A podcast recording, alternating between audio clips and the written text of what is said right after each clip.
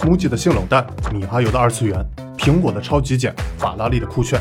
一家公司的产品往往只有一种风格，但却有这么一家中国公司，既生产猛男喜欢的硬汉越野，又生产各种猫吸引小姐姐。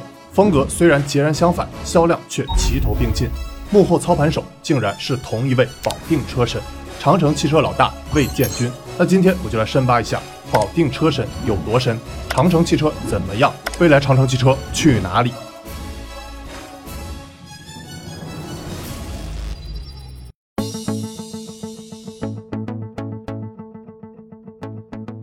我是强尼谈说记，先说第一点，保定车神有多神？我把魏建军保定车神的成长经历概括为三段。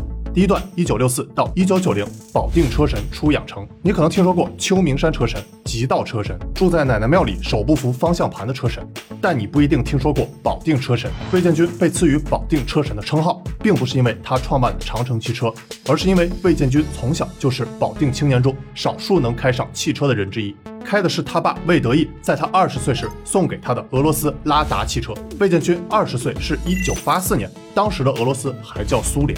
虽然一辆拉达车价不菲，并不是普通家庭能承受起的。二十岁的魏建军能开上汽车，相当于现在能开超跑，但这笔教育投资相当值，堪比谷爱凌他妈给他请世界顶级滑雪教练。所以，有的人开车是为了胡闹，有的人开车是因材施教，虽然也闹，但是是有套路的闹，这才是传说中的。魏建军就没有瞎胡闹，他不仅开着自己的小拉达在保定机场表演漂移，还差点成为专业的赛车手，因此得名保定车神。但他并没有止步于此，到了第二段，一九九零至一九九二年，保定车神接手长城汽车。二十岁的魏建军开上了小拉达，六年后的一九九零年，二十六岁的魏建军接手长城公司。很多优秀的赛车手自己都有一个造车梦，原因就是市面上没有一辆让他们自己开起来满意的车，干脆自己做手工梗。路特斯的科林查普曼，法拉利的恩佐法拉利，Ford V Ferrari 电影的人物原型赛车手 Caro Shelby 都是如此。魏建军可以说是中国版的极速车王。据我所知，魏建军是中国造车大佬里唯一一位从小玩赛车的。去年，Jack Way 还去阿拉善腾格里沙漠当了把沙漠车神，太好玩了。魏建军刚接手长城汽车时，那时还叫长城工业，只有六十名员工，总资产三百万元，从事汽车改装业务。对比现在的长城汽车，员工人数七点八万人，三十二年翻了一千三百倍，总资产一千七百四十九亿，翻了五万八千多倍。这回你知道为什么我说魏建军他爸送拉达是相当值得的教育投资了？不仅造福了魏家，还造福了河北保定。保定人对魏建军长城汽车的感情，基本可以用这位保定网友的评论来概括。保定人说句心里话，长城汽车对保定带来的好处不知道有多少。长城汽车这么大的企业，想要落座到哪个城市，都能对当地带来大发展。各位在看的保定姐妹们，可以帮我验证一下这段话。最后看第三段，一九九三至一九九五年，长城汽车从零到一。魏建军接手长城工业三年后，才正式开始造车。可能很多人都想不到，现在主打皮卡和 SUV 的长城汽车，刚开始造的竟然是轿车。魏建军通过外购底盘，在家族企业的前桥和悬架制造技术的基础上，打造出第一批长城轿车，售价十万元。长城轿车销量喜人，短短半年就带来几百万元的销售收入，为长城汽车赚到了第一桶金。但是长城汽车的造车之路并不是一帆风顺。一九九四年，国家一纸汽车工业产业政策出台，汽车产业开始实行目录制管理。长城汽车生产的轿车上不了目录，成了黑户，所以长城汽车只能停止轿车项目，心中默默念了句：“我一定会回来的。”只要长城汽车有造车基础，天无绝人之路。一九九五年，魏建军去了美国和泰国考察，发现皮卡车型很受欢迎。魏建军认为中国和泰国市场比较相近，皮卡的潜力会很大。于是，魏建军决定放手一搏，梭哈皮卡。可以说，到了一九九五年，长城汽车实现了从零到一。接着说第二点，长城汽车怎么样？从一九九六到二零一八年，长城汽车经历了三个篇章，实现了从一到百万车企俱乐部。先说第一篇章，一九九六至二零零一年，长城汽车聚焦皮卡。虽说轿车造不了，但皮卡在中国确实是增量市场。一九九六年三月五日，第一辆长城迪尔皮卡下线。长城汽车凭借低价高量的策略，迪尔皮卡迅速在市场中站稳了脚跟，并成功开辟出十万元以下皮卡这一细分市场。雷军听了直呼内行。所以，谁说梭哈皮卡不是一种智慧呢？甚至长城汽车在一九九七年还将第一批长城皮卡出口中东，拉开了中国汽车进军海外的序幕。这两年，造车新势力们都在喊着出海，原来长城汽车早在二十五年前就在做了。到了一九九九年，长城皮卡产销达七千余辆，长城汽车正式成为皮卡之王。可以说，长城皮卡在中国的地位，类似福特 F 幺五零在美国的地位。再看第二篇章，二零零二是二零零七年，长城汽车聚焦 SUV，皮卡之王并没有让魏建军感到满足。从二零零二年开始，长城汽车开始聚焦 SUV。推出了首款经济型 SUV 赛佛，售价七点七八至十点九八万元。这车高性价比，迅速获得了市场青睐，当年就进入 SUV 市场前三。到了二零零三年，长城汽车甚至成为皮卡和 SUV 市场的双料冠军，市场份额分别占百分之三十五和百分之二十五。后来，长城皮卡全球销量突破两百万辆，哈弗 SUV 全球累计销量七百万，哈弗 H 六累计一百个月销量冠军。一家中国民营企业成为汽车两大市场的冠军，现在都是难以想象的啊！长城汽车也顺势在香港主板上市，成为中国民营汽车整车企业家上市的公司。到了二零零七年，长城轿车的资质终于获得批准，弥补了十三年前不能生产轿车的遗憾。我回来了，而且长城汽车还换了 logo，从这样变成了这样。它是整个品牌的。内在的精神和气质发生了巨大的变化。新 logo 保留了长城汽车的烽火台元素，而且还加入了剑锋元素，据说是表达长城汽车敢于亮剑的决心。开跑！二零零七年，长城汽车销量是十点七八万辆，跟十四年后的魏小李销量差不多。最后看第三篇章，二零零八至二零一六年。入围百万车企俱乐部，长城汽车仅仅用了八年时间，就从十万辆级跨越到百万辆级，在二零一六年销量一百零七点四五万辆，正式进入百万车企俱乐部。就在当年，魏建军还用自己的英文姓氏魏成立了豪华 SUV 品牌魏，就像我们国产手机品牌一样，为想要冲高端，前段时间还出了个不以 logo 论英雄广告片，挺有意思。看标的时代过去了，那么买车标有错吗？没有错。但只有更懂车的人，才看得懂车标。最后说第三点，未来长城汽车去哪里？为了应对智能电动车时代的挑战，大量研发投入必不可少。你肯定听说过长城汽车要在二零二五年之前投入一千亿研发的消息啊？对比一下，长城汽车五年投入一千亿人民币，要比小米造车十年投入一百亿美元多不少。长城对研发的重金投入，回报就是去年长城汽车的专利公开量在中国民营车企里。在新能源汽车领域，专利公开量和授权量也是中国。当然，做好智能电动车不只是花钱，还要练内功。魏建军曾在演讲中反复提到过组织架构三点零，一车一品牌一公司的理念。我们这个三点零版本呢，是一个极其扁平化的，以用户为导向的，我们管它叫一车就是一个品牌。就是一个公司的概念。为什么叫组织架构三点零呢？这怎么听上去有点像我们大小马聊过的 Web 三点零呢？那我们先要搞懂组织架构一点零、二点零分别是什么。先说组织架构一点零，魏建军给过我们解释：一点零时代。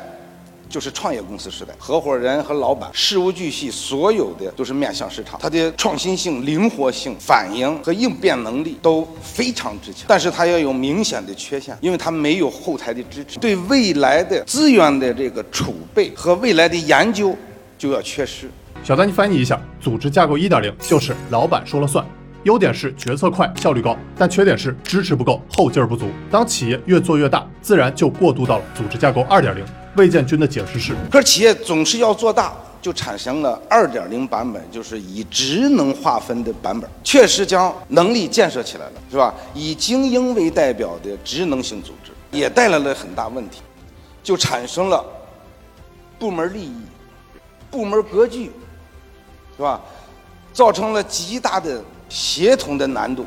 这一点其实跟我在上集聊的米哈游员工手册有异曲同工之处。组织架构二点零说白了就是树状图，优点是分工明确、条理清晰，但缺点是部门割据、缺少协同。你在职场上肯定听到过“这事儿不归我管，跟我没关系”等推脱责任的人。组织架构二点零其实就是大家常说的大公司病。你别看长城汽车和米哈游行业跨度很大。其实长城汽车说的组织架构三点零和米哈游中二的组织结构图非常类似，说白就是看似比较混乱的组织架构图，其实形成了一个个小部落，各个部落之间又联系又紧密，有事儿没事儿常联系，这就使得组织更加灵活，响应用户需求更加快速。这就是所谓的组织架构三点零。其实这种架构在互联网公司普遍存在，除了米哈游，最著名的就是字节跳动。如果大家感兴趣，以后我可以在但尼聊资本系列里详细讲讲张一鸣的字节跳动。之前我说长城汽车组织架构三点零形成了一个个小部落，每个小部落正对应了长城汽车一车一品牌一公司的理念。长汽车有哪些一车一品牌一公司呢？可以概括为五加一加一。五指的是五大整车品牌：魏牌、哈弗、欧拉、坦克及长城皮卡。除了五大整车品牌，长城汽车还孵化了一沙龙机甲科技有限公司，就是那个四颗以下别说话的机甲龙车公司，主攻四十到八十万的豪华纯电市场。另外还有一长城汽车和宝马集团合资成立的光束汽车，双方持股各一半。类似早年比亚迪和奔驰成立的腾势汽车，刚开始也是双方持股各一半，不过现在已经调整到比亚迪占百分之九十。那为什么长城汽车会搞一车一品牌一公司呢？我认为有两方面原因。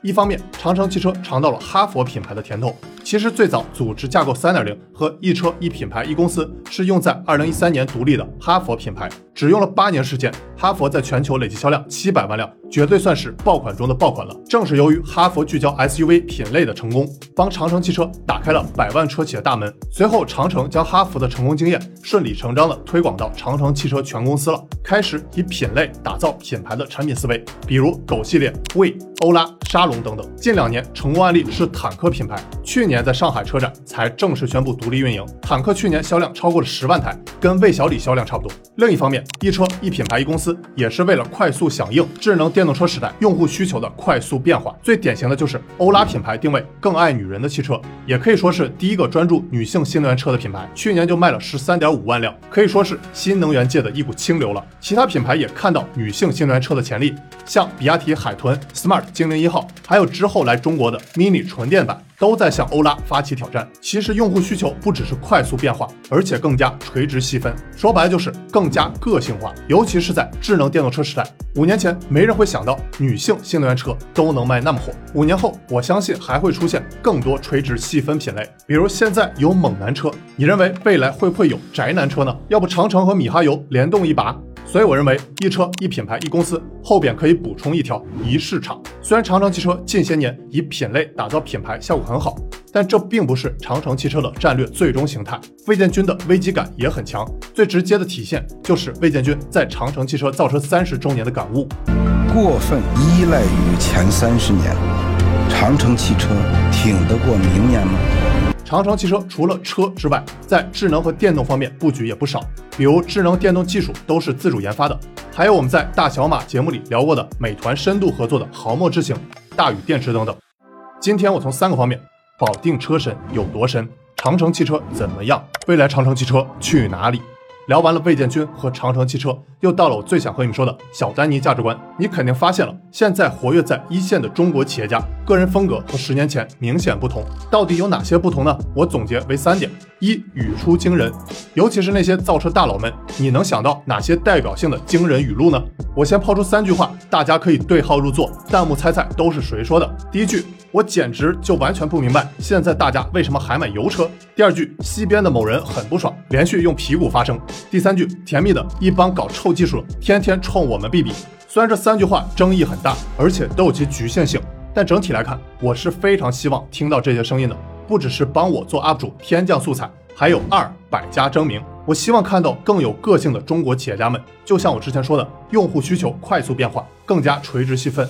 每家公司本来就无法满足所有的消费者，只能满足那些喜欢你的人。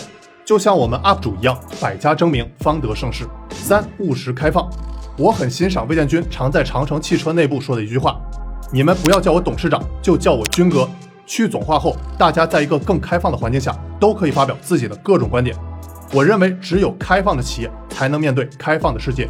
像那些和领导打篮球都要一群员工陪玩，员工队特别努力才能显富一分，能造好车才奇了怪。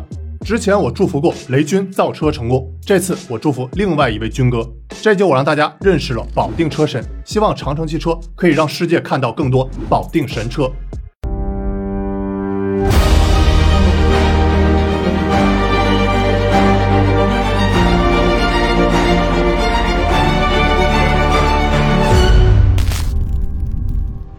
如果你认为本期视频对你有帮助，别忘了帮我点赞关注。我是小尼，谈说记，我们下期再见。